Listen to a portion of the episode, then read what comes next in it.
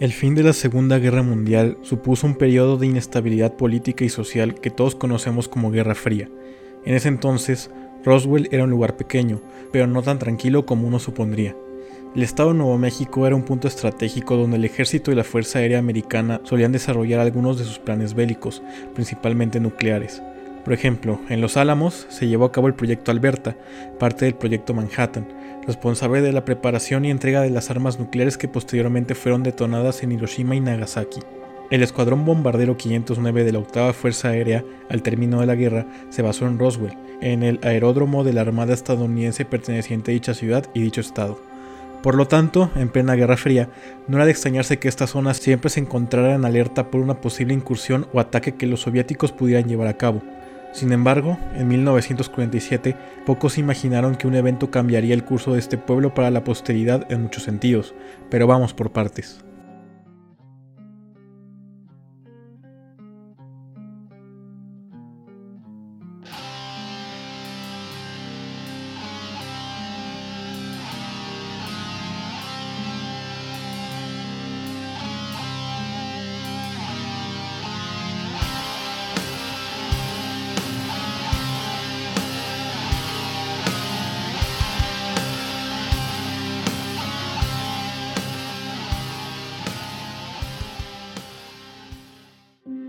La del 3 de julio de 1947 no era una noche común y corriente en Roswell.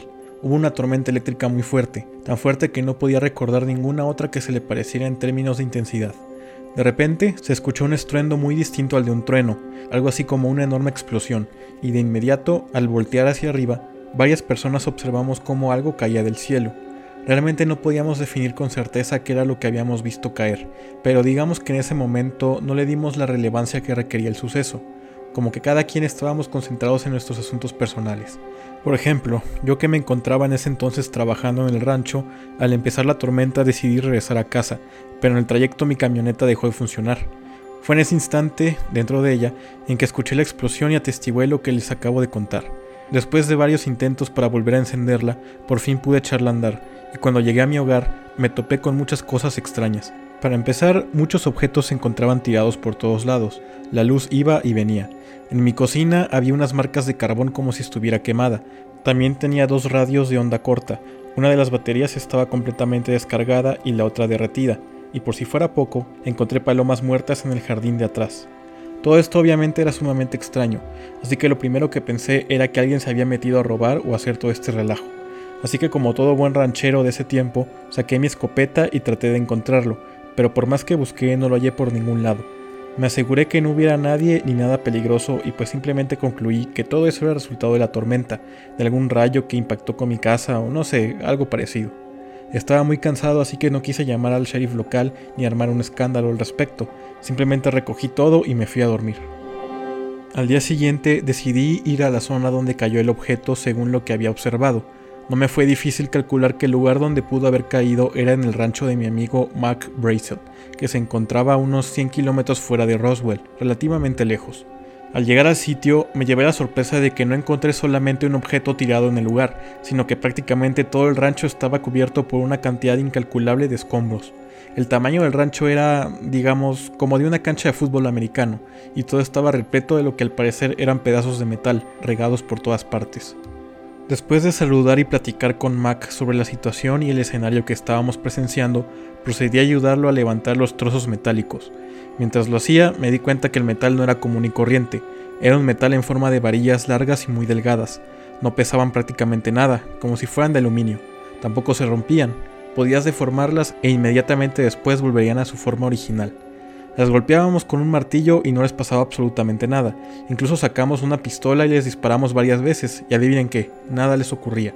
Cuando las agarraba y las compactaba dentro de mi mano en forma de esfera e inmediatamente las ponía sobre una superficie, ésta se podía mover como si fuera mercurio, es decir, se tornaba como líquido y volvía a su figura inicial, una cosa bastante rara. Ah, y también me faltó decir que en las varillas había inscripciones de símbolos extraños, que nunca antes habíamos visto ni mucho menos conocíamos. Cabe decir que, recorriendo el lugar, también descubrimos algo mucho más extraordinario que les contaré más adelante. Mac y yo nos quedamos con algunas muestras del material metálico. El día siguiente conducimos a Roswell, ya que yo sabía que ahí, en ese tiempo, algunas revistas y periódicos estaban ofreciendo una recompensa para quienes entregaran algunas pruebas de lo que pudiera confirmar la existencia de platillos voladores. El tema digamos que se puso de moda por una razón que explicaré posteriormente. Pero bueno, Mac decidió aprovechar esto porque estábamos seguros que esos restos no podían pertenecer a globos meteorológicos ni nada parecido, ya que conocíamos muy bien estos y vaya, definitivamente no era la cuestión. Sabíamos que se trataba de algo más, ¿por qué no? Que podían pertenecer a platillos voladores. Al llegar a Roswell, Mac habló con el sheriff local y le contó sobre lo que tenía en sus manos. Mientras decidían qué hacer con las muestras, el sheriff recibió una llamada de una estación de radio local que buscaba alguna noticia policíaca relevante para contar al público. El sheriff les dijo que no tenía una noticia nueva importante, pero sí conocía una historia que definitivamente les podía interesar, así que le pasó el teléfono a Mac y le pidió que les relatara su historia. Mac les comentó que necesitaba que más gente viniera a terminar de recoger todo el escombro del lugar, diciendo que pensaba que pertenecían a aquellos platillos voladores que tanto hablaban en la prensa. También dijo que no aguantaba el hedor que irradiaban las pequeñas criaturas muertas que ahí encontró. En efecto, lo que también habíamos hallado en otro lado del lugar eran seres tirados en el suelo, aparentemente muertos, que definitivamente no eran ni monos ni humanos. El locutor al escuchar esto, siento que no tomó en serio la historia de Mac, y él, al percibir esto también, simplemente algo molesto, colgó y decidió irse del lugar sin dejarle al sheriff las muestras que habíamos llevado. Al regresar, Mac no sabía cómo deshacerse de todo el escombro que seguía en su rancho, y que aún era bastante. Entonces tuvimos la idea de ir directamente a la base militar aérea para que ellos se hicieran cargo del asunto, debido a que ellos eran los que se dedicaban al estudio y el análisis de los fenómenos relacionados con el cielo, entre ellos por supuesto el tema de los platillos voladores. Entonces Mac, quien ya estaba desesperado por deshacerse de los restos tirados en su propiedad, decidió ir el día siguiente a la base a reportar el suceso. Allí el comandante Jesse Marcel, quien se veía muy intrigado e interesado positivamente por los hechos, decidió ir al lugar, junto con el capitán Sheridan Cabot, Ambos eran dos oficiales de inteligencia del Escuadrón de Bombas Nucleares 509 y salieron del campo aéreo del ejército de Roswell, RAAF por sus siglas en inglés, el 7 de julio y pasaron la mayor parte del día recogiendo los escombros del rancho. La cantidad de restos metálicos era tan grande que tuvieron que mandar a otros 60 hombres para que continuaran con la recolección. La mañana del 8 de julio, Marcel llevó el material a su comandante en la base, el coronel William Blanchard. Blanchard informó del hallazgo al general Roger Ramey en el campo aéreo del ejército de Fort Worth, FWAAF por sus siglas en inglés. El general Ramey ordenó que el material volara a ese campo aéreo inmediatamente. Ese día, el oficial de información pública de la RAAF, Walter Hout, emitió un comunicado de prensa indicando que el personal del Escuadrón 509 había recuperado un disco volador que había aterrizado en un rancho cerca de Roswell. El comunicado decía, todos los rumores sobre discos voladores se hicieron realidad ayer cuando la Oficina de Inteligencia del Escuadrón Bombardero 509 de la Octava Fuerza Aérea en Roswell Army Airfield tuvo la suerte de obtener en su posesión uno de estos discos a través de la cooperación de rancheros locales y la oficina del sheriff del condado de Chávez. Entre otras cosas, también decía lo siguiente. Tan pronto como Marcel llevó el material a la oficina del general Ramey, tanto Ramey como su jefe de personal, el coronel Thomas Dubose, identificaron el material como piezas de un globo meteorológico. El Roswell Daily Record fue el periódico que publicó antes que nadie la famosa nota donde venía redactado y descrito este comunicado. Como les había comentado anteriormente, muchos habitantes de Roswell conocíamos perfectamente los globos meteorológicos, por lo tanto, ninguno de nosotros creímos en dicha explicación que al final del día fue la que oficialmente se le atribuyó al incidente. Realmente todos manteníamos la idea de que lo que se estrelló esa noche en Roswell era, en efecto, un platillo volador, más aún porque muchos de nosotros habíamos entrado en contacto con esas piezas y habíamos atestiguado los cuerpos inertes de los seres pequeños y el fétido olor que estos irradiaban. Incluso algunos cargamos dichos cuerpos, ese hedor no me lo pude quitar de mis manos hasta muchos días después. En uno de los encubrimientos más grandes de la historia, los oficiales se dieron cuenta que debían confiscar y esconder toda la evidencia, amenazándonos a todos para que les entregáramos todas las muestras que habíamos sacado del rancho, y llevándose con ellos aquellos extraños cadáveres. Nunca olvidaré esos aspectos, así que a continuación se los voy a describir. Medían entre un metro y un metro veinte, pesaban aproximadamente 20 kilos, eran seres humanoides con una cabeza mucho más grande que la de un ser humano, Tenían dos ojos enormes y redondos, nariz con una ligera protuberancia, una boca sin labios ni dientes, brazos largos y muy delgados, manos con cuatro dedos impulgares y cabe decir que no tenían genitales ni ano, al parecer. Algunos estaban impregnados de lo que podíamos pensar que era sangre, sin embargo, dicha sangre era transparente, no roja como la nuestra. Su piel era sutilmente escamosa y no todos compartían el mismo color. Algunos eran marrones, otros rosados grisáceos y otros azules grisáceos. La cosa es que como no sabíamos qué hacer con ellos y como el olor era tan fuerte y desagradable, simplemente los dejamos ahí en el sitio hasta que Mac habló con los militares y posteriormente estos se los llevaron. Bueno, debo decir que esta apenas es la mitad de la historia. Lo que vendría después, para mí, es lo que pondría la cereza al pastel de toda esta experiencia increíble. Verán. Resulta que Ben Gaines, piloto personal del general Lawrence Craigie, fue al campo aéreo Wright después de recibir el reporte del choque llevó al general a Roswell y después de unas horas de juntar material, voló directo a Washington para reunirse con el presidente Truman, llevándole una caja repleta de muestras. Sorprendido por todo esto, el general terminó fundando, el 30 de diciembre de 1947, un proyecto cuyo objetivo era precisamente la investigación del fenómeno de los platillos voladores. Había nacido, entonces, el proyecto SIGN. Craigie reclutó a varias personas, incluyéndonos a Mac y a mí, quienes habíamos sido los primeros en encontrar los restos del platillo estrellado. Mac declinó la oferta de participar debido a su trabajo, pero yo por supuesto acepté, ya que me había interesado demasiado por este tema y por todo lo que anteriormente había presenciado, y aparte no podía desaprovechar esta oportunidad, ¿Cuándo el gobierno de los Estados Unidos iba a dejar que un granjero cualquiera de Nuevo México formara parte de un proyecto tan secreto y confidencial de suma importancia para el país? La respuesta es nunca, así que gustoso acepté colaborar sin pensarlo dos veces. Según la directiva de Craigie, el papel de SIGN sería recopilar, cotejar, evaluar y distribuir a las agencias gubernamentales interesadas y a los contratistas toda la información relativa a avistamientos y fenómenos en la atmósfera que puedan considerarse de interés para la seguridad nacional. El 22 de enero de 1948, una semana después de que la Fuerza Aérea se separara oficialmente del ejército, el proyecto SIGN comenzó formalmente su trabajo, SAN era una sucursal del Centro de Inteligencia Técnica Aérea en la base Wright-Patterson de la Fuerza Aérea, bajo la dirección del capitán Robert Snyder. También formaba parte del proyecto Alfred Loading, un ingeniero aeronáutico quien había trabajado extensamente en diseños de aviones en forma de disco para empresas militares y privadas, y también era una de las pocas personas en Estados Unidos con experiencia de primera mano en motores de cohetes. Él estaba firmemente convencido de que un avión en forma de disco podía volar, tal vez influenciado por aquellos prototipos nazis que fueron vistos en la Segunda Guerra Mundial. Aunque se clasificó como restringido, la existencia de Sign fue conocida finalmente por el público en general bajo el apodo de Project Saucer o Proyecto Platillo.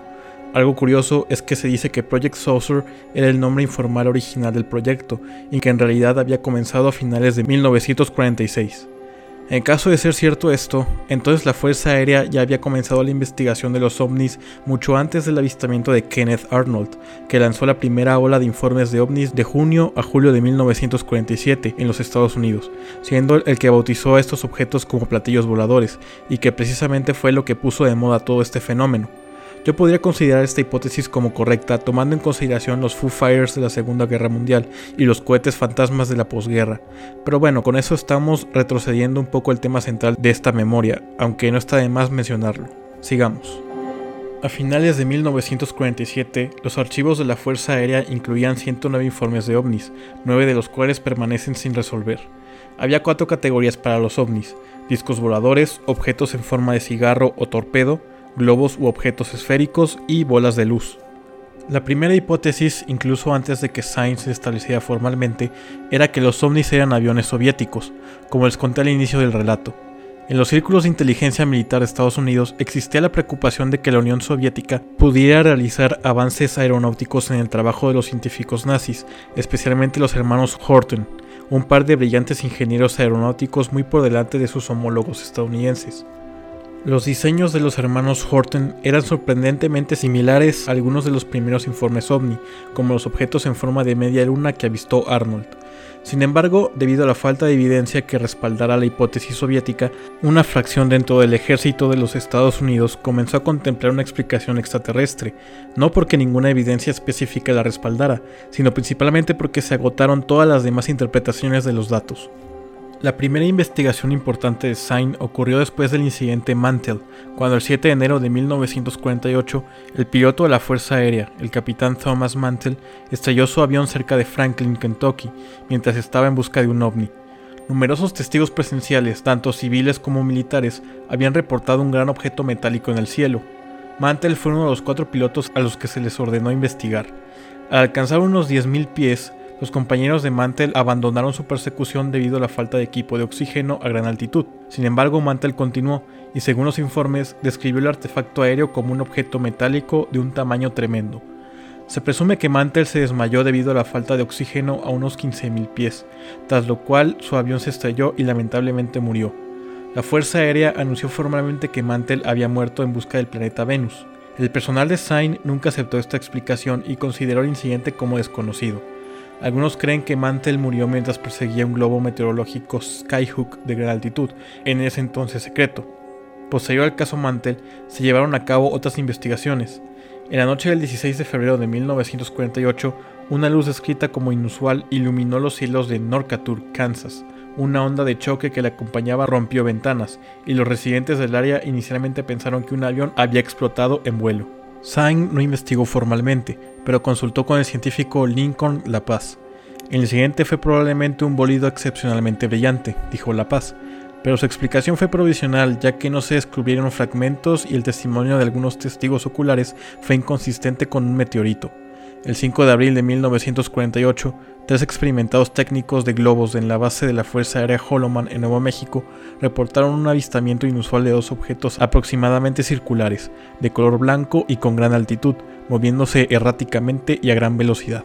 Los técnicos afirmaron que los objetos definitivamente no eran globos o aviones convencionales. Además, los testigos también reportaron que los extraños informes de radar eran comunes en Holloman, distintos de los habituales ángeles de radar causados por nubes u otros fenómenos conocidos. Finalmente, el incidente de Holloman fue reportado como desconocido en los archivos de Sign.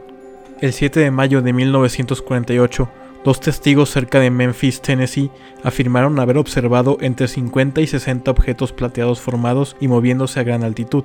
Sign no llegó a ninguna conclusión sobre este incidente, pero los registros posteriores de la Fuerza Aérea describían a los objetos como meteoritos, aunque dicha explicación había sido excluida anteriormente por el astrónomo Paul Herget.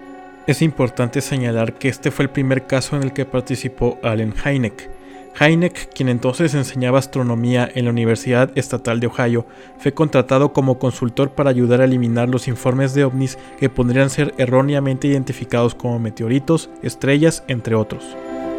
Inicialmente Heineck no tomaba en serio los informes de ovnis, sin embargo, tiempo después vaya que su opinión habría de cambiar. Para mediados de la década pasada, es decir, los 60, Heineck ya creía que algunos informes parecían desafiar las explicaciones convencionales.